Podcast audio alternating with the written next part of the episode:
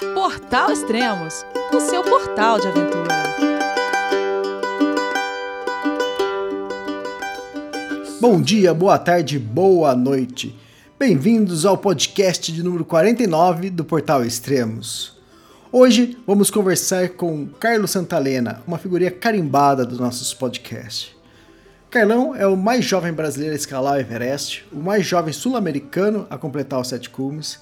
Vamos falar sobre o Vinson, sobre o Denali, sobre o Aconcagua e a expedição que ele está partindo agora para o Everest. Então vamos conversar com ele.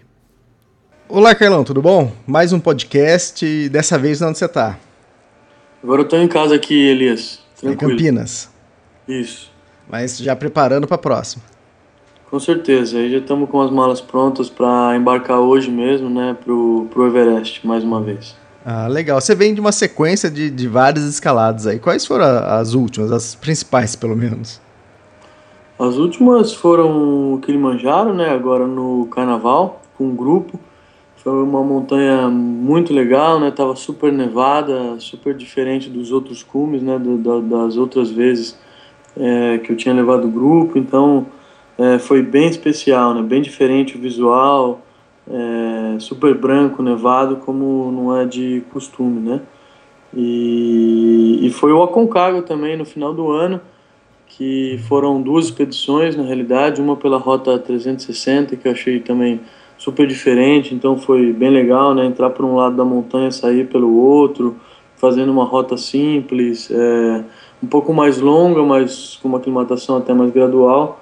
E a outra foi pela rota normal mesmo, também trabalhando, né? Então também foi bem especial, super diferente, né? Cada vez é, é, é diferente, cada vez é um momento é, único, né?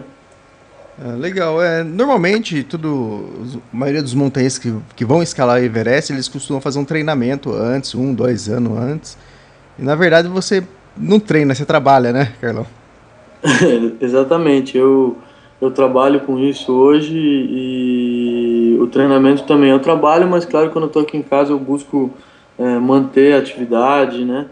É, o treinamento, mas a, eu acho que a parte com certeza mais específica aí vem através do trabalho. Exatamente. E recentemente você finalizou o Sete Cumes, né? Você é o brasileiro mais jovem, quer dizer, na verdade, o sul-americano mais jovem a completar o Sete Cumes. Quando foi isso e qual foi a última montanha mesmo?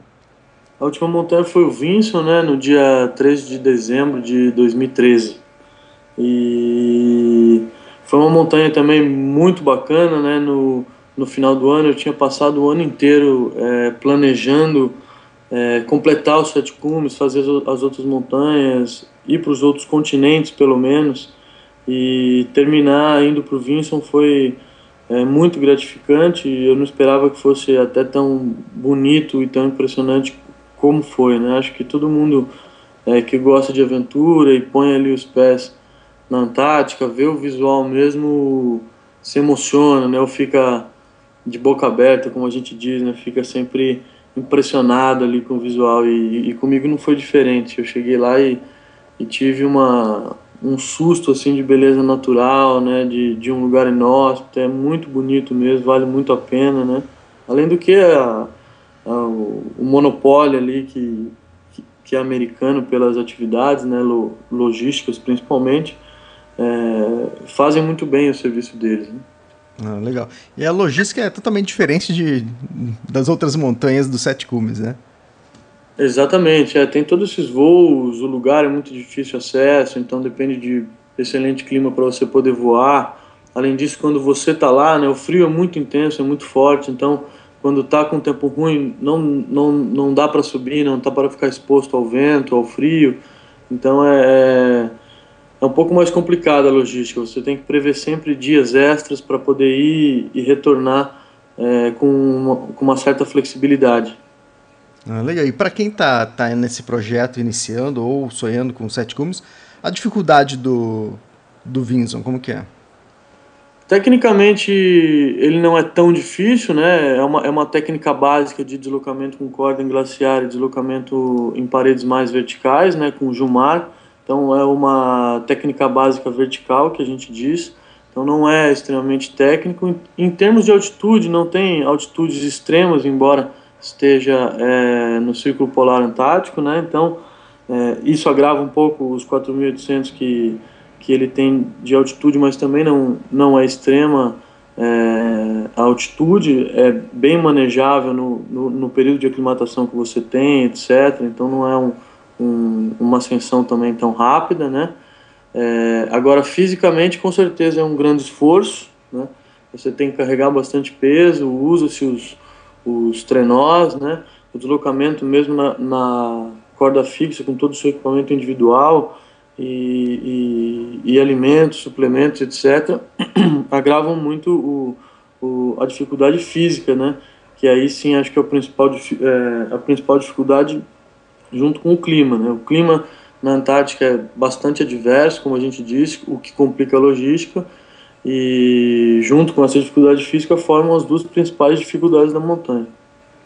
Na parte da logística, então, o Vinson é um pouco parecido com o Denali, né, com o McKinley, que você faz aproximação com o avião, depois se transporta as cargas de trenó e não tem Sherpa para montar acampamento, para cuidar de tudo. São vocês mesmos que, que montam tudo, né?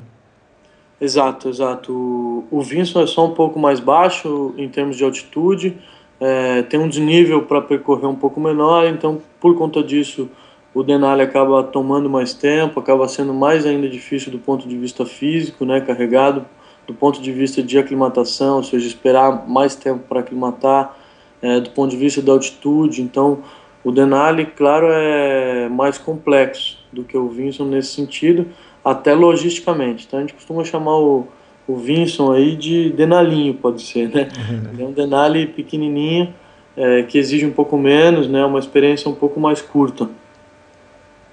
Ah, legal. E você fechou um ciclo, né? Você fechou os sete cumes. E aí, qual a experiência que você tira de tudo isso?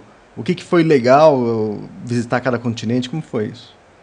Então, é o que eu falei lá em cima. Eu lembro que eu fiquei pensando nisso quando eu estava lá no Vinson, que era a última montanha, né? E, e o principal que eu acho não são os números, não são é, o, nada que aconteceu tão rápido, vamos dizer para mim que aconteceu, mas sim é, como aconteceu, né? Então, o mais interessante foi ter tirado diversas experiências que, que me fizeram ser diferente, né? Então, o fato de eu hoje conseguir até aqui na, na, na cidade ou quando estou longe da montanha ficar presente ou me dedicar para as coisas que são aqui da cidade mesmo, conseguir me envolver, né? Ou seja, ser flexível é, nessa questão de personalidade. Então, todos esses é, conhecimentos e atributos certamente eu conheci é, com essa experiência que eu tive. E, claro, por poder relativizar qualquer tipo de cultura, qualquer tipo de pensamento que seja diferente e aprender a não julgá-los. Né? Então, esses valores, né, esses conceitos é, que hoje, é, para mim, são claros, antes eu só ouvia falar, é, certamente vieram através dessas experiências, de ver tribos, de ver é, gelo, de ver um ambiente completamente gelado como a Antártica e no, os cumes rochosos, né? é, selvas, animais, é, culturas completamente diferentes, é, sociedades mais desenvolvidas, menos desenvolvidas. Então, tudo isso te faz ver que, que cada um vive do seu jeito, da sua forma, com a sua crença, e, e acaba dando certo para eles no, no olhar deles. Então, tudo depende do seu olhar, né? E toda essa visão, claro, veio com, com, com a experiência do, dos sete cumes e de todas essas outras viagens, né, que não foram sete cumes, mas que também foram extremamente enriquecedoras, como no Peru, Bolívia, Equador, Chile, Argentina, é, Europa, é, Ásia mesmo, Himalaia. Então, é, cada vez é um, é um, é um momento único e, e, e, um aprendizado único. Né? Agora eu vou de novo ao Everest, vai ser é, o nono trekking que eu vou participar, terceira expedição e cada vez é diferente, né? É impressionante como você pode ir, acho que 50, 80, 90 vezes e vai continuar querendo ir porque cada vez é uma experiência nova, é um momento único, né? Então, é, é isso que importa. É, legal. E você finalizou o Sete Cumes com quantos anos, Carol? Com 27 anos. É, bem jovem, né? E o, o, Everest também veio bem jovem. Você também é o mais jovem brasileiro a escalar Everest. Foi com 24 anos, é isso? Exatamente. Tá, e quer dizer, tá tudo vindo muito cedo para você e que para você talvez seja natural, né? E pra gente que tá de fora que vê isso, né? Que é tão jovem realizando bastante coisas. E como acabou de finalizar os Sete Cumes, tem sonhos para outras outros projetos diferentes? Eu posso dizer que até o meio do ano eu tenho, por enquanto, né? Que é um momento, vamos dizer, mais presente. Então, é... eu vou ao Everest agora com o Cid, né? auxiliá-lo, guiá-lo durante toda a subida. E logo na sequência eu vou retornar ao, ao Carstens no final de junho. E também vou fazer uma expedição super especial que é lá, né, no meio da selva de novo, é um perrengue só. Uhum. e a gente vai ficar lá mais uma vez, né? Então, isso aí vai ser até o meio do ano. E para agosto eu estou pretendendo ir para a Europa, estou montando até um grupo também para ir escalar na Europa, tenho muita vontade de conhecer o Matterhorn, o Eiger, outras montanhas que dessa primeira vez eu não tive a oportunidade de conhecer, só fui ao Mont Blanc, né? Então eu gostaria de conhecer outras montanhas por lá, escalar um pouco em rocha por lá também, explorar um pouco mais a região. Então é isso que tem até o meio do ano aí, mas a gente com certeza vai vir com muito mais coisas novas, né? E, e, projetos novos, né? Por enquanto, a gente já tem esses três projetos que já são bastante complexos, tem que trabalhar bastante em cima. É, a logística, todas essas logísticas são complicadas, exceto na Europa, que é um pouco mais simples, mas no Carstens é extremamente complicada. E no Everest é extremamente longa, vamos dizer, você tem que trabalhar por muito tempo, então também é complicada, né? Então já tem muito trabalho aí até julho com essas duas grandes expedições. Ah, legal. E como você finalizou o Sete Cumes, você tem interesse em experimentar algum outro 8000? Tenho sim, tenho sim. Inclusive queria esse ano mesmo, né, fazer o lote, mas por, por uma questão até de, de guiada e de trabalho, por enquanto é, decidi não fazer, né, ou seja, me dedicar simplesmente ao, ao que eu estou indo fazer, que é o Everest, e guiar uma pessoa que é uma responsabilidade muito grande também. Então minha atenção tem que estar tá plena e focada. Mas eu gostaria muito de fazer o Shoyu é, o ano que vem. Tenho, estou planejando com algumas pessoas aí que estejam interessadas, que é uma outra montanha de 8 mil e, fazer uma expedição já um pouco mais autônoma, né? Cada vez é, melhorando o que a gente faz. Ah, legal. O, o, ano passado você esteve no Everest, né? Foi a sua segunda expedição ao Everest. E só que o objetivo não era chegar no cume, né? Era chegar ao máximo mais, mais próximo do cume que você pudesse. Quer dizer, se tivesse o cume seria um bônus a mais, porque você estava junto com o outro Carlos, né? O Carlos Exato. Canelas. E só que ele estava indo sem oxigênio. Então o objetivo era mais acompanhar ele e se desse algum problema, vocês retornaria. E foi o que aconteceu a 8 mil, acho que 500 metros por aí, foi isso?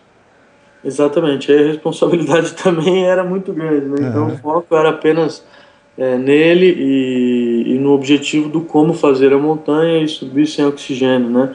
Coisa que ele sempre quis e a gente acabou indo com oxigênio é, desde a primeira vez por acabar convencendo ele de conhecer a montanha, né? De desfrutar a primeira vez de uma forma um pouco mais, mais tranquila.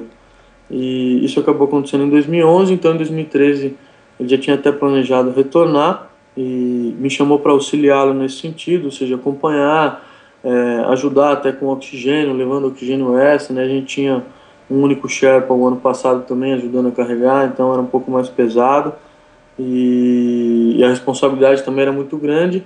E eu acho que foi maravilhoso, foi uma expedição em que a gente se encontrou até mais forte, vamos dizer que em 2011, né, mais, mais é, disciplinado, mais focado, mais até treinado, mais experiente, claro. Então foi muito legal, foi uma experiência valiosíssima. E, e ele conseguir chegar a 8.450, que foi onde a gente chegou, para mim já foi também maravilhoso. A gente pegou uma noite, que eu posso dizer, perfeita, com um clima muito bom, o céu todo estrelado, né? Um, uma noite iluminada, assim, uma coisa bastante divino, então a gente pôde aproveitar e o nosso combinado quando a gente parte uma expedição a gente coloca limites, né, horários limites, é, é, situações limites, sensações limites. E depois de 8 mil nós havíamos combinado que nada que a gente tivesse é, ia fazer a gente chegar no cume, ou seja, qualquer probleminha que a gente tivesse a gente ia descer, né? é, sem questionar muito é, o que estava realmente acontecendo, porque se a pessoa, um de nós dois tivéssemos essa sensação era porque a gente tinha que, que realmente descer porque tinha alguma coisa errada. Então foi isso que aconteceu, a gente chegou a 8.450, é, o cara simplesmente disse, falou, a gente vai descer e como combinado disse, não, estamos juntos, vamos descer, né, não tem problema nenhum.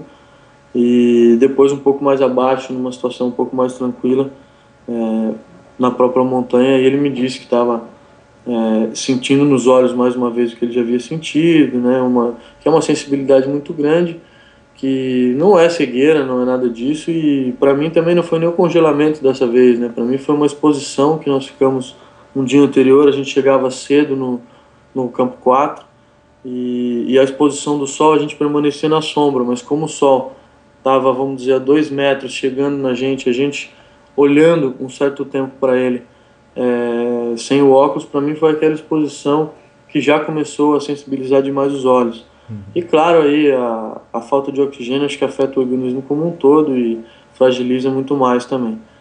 Mas foi uma experiência, como eu disse, muito valiosa para mim, profissionalmente valiosíssima e e carrego até hoje as marcas da experiência, com certeza. Ah, legal.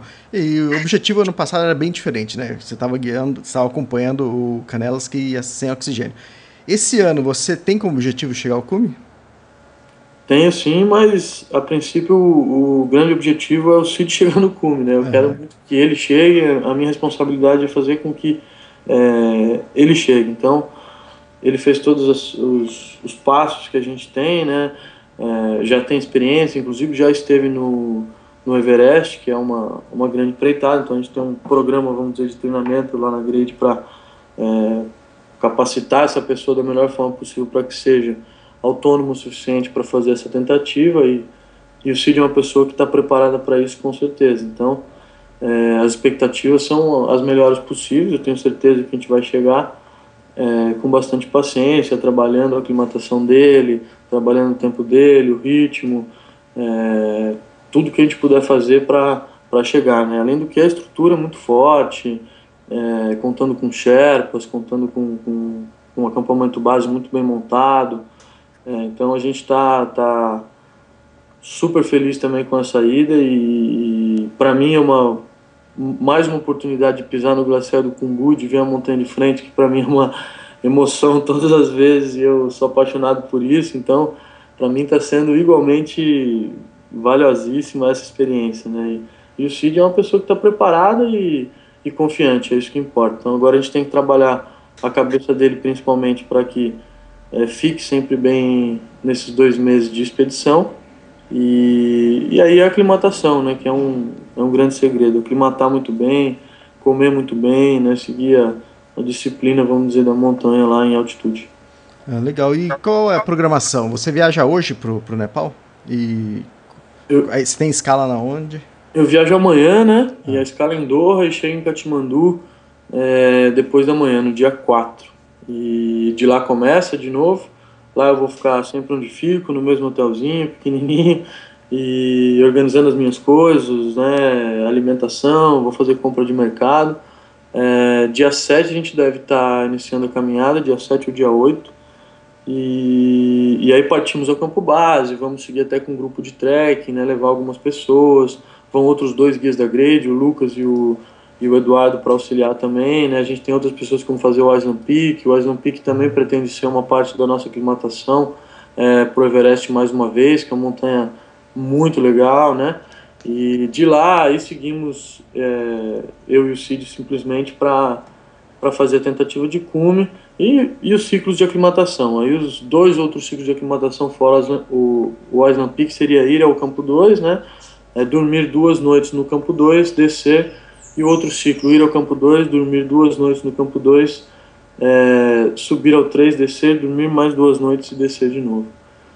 Tudo isso, claro, vai depender do clima, da data, das janelas, etc.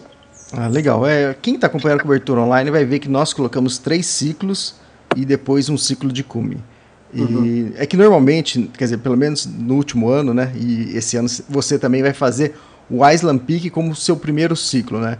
Normalmente os, os outros montanhistas eles fazem os três ciclos é, pro Everest, né? Na, na, pro C1, pro C2 e você, desde o ano passado, está fazendo diferença. Está fazendo o primeiro ciclo escalando o Island Peak, que seria praticamente é, a mesma coisa ou até mais do que um primeiro ciclo do Everest, né? É mais ou menos a mesma altitude, né? Então é, a gente vai para uma outra montanha, tem um outro visual, tem uma outra sensação.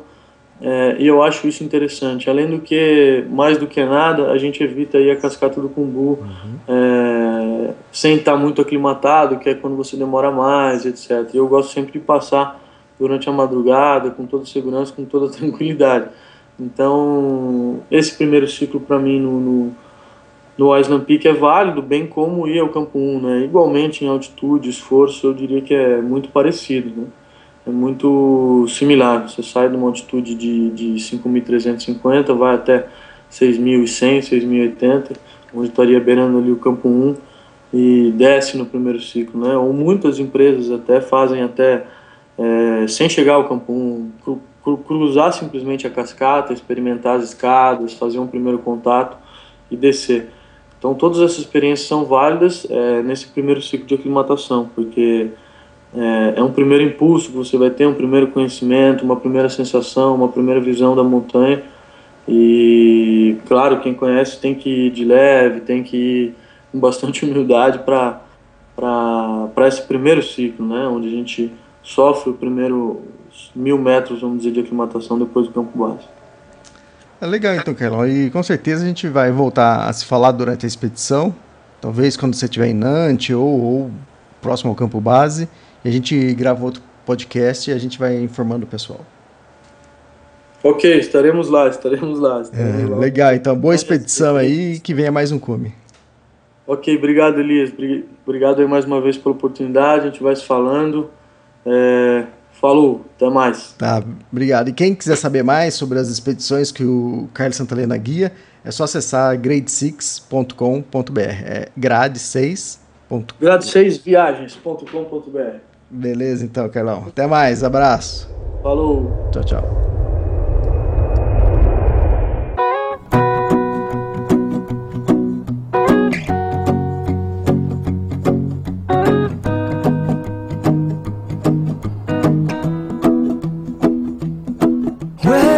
done done me and you bet I felt it I tried to be chill but you're so hot that I melted I fell right through the cracks Now I'm trying to get back. Before the cool done run out, I'll be giving it my bestest, and nothing's gonna stop me but divine intervention. I reckon it's again my turn to win some or learn some, but I won't hesitate no more, no more. It cannot wait. I'm yours is.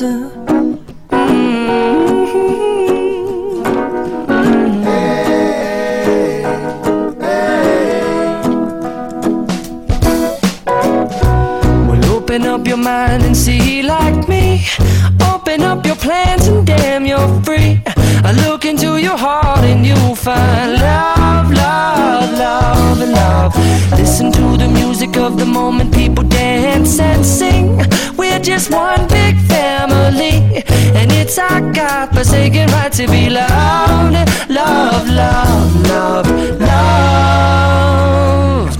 So I won't hesitate no more, no more. It cannot wait. I'm sure there's no need to complicate our time is short. This is our fate. I'm yours. Do do do do do, do do do do do, but do you want to come on? I on over closer, dear, and I will nibble your ear.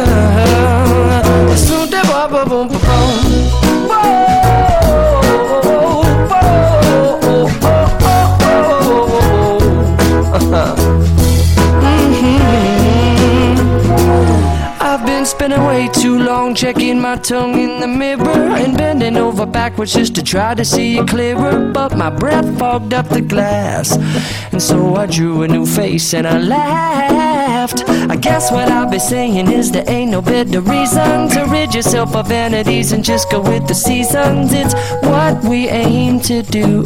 Our name is our virtue, but I won't hesitate no more, no more. It cannot wait. I'm yours. Well, open up your mind and see like me. Open up your plans and damn, you're free. I look into your heart and you'll find that the sky is yours. So please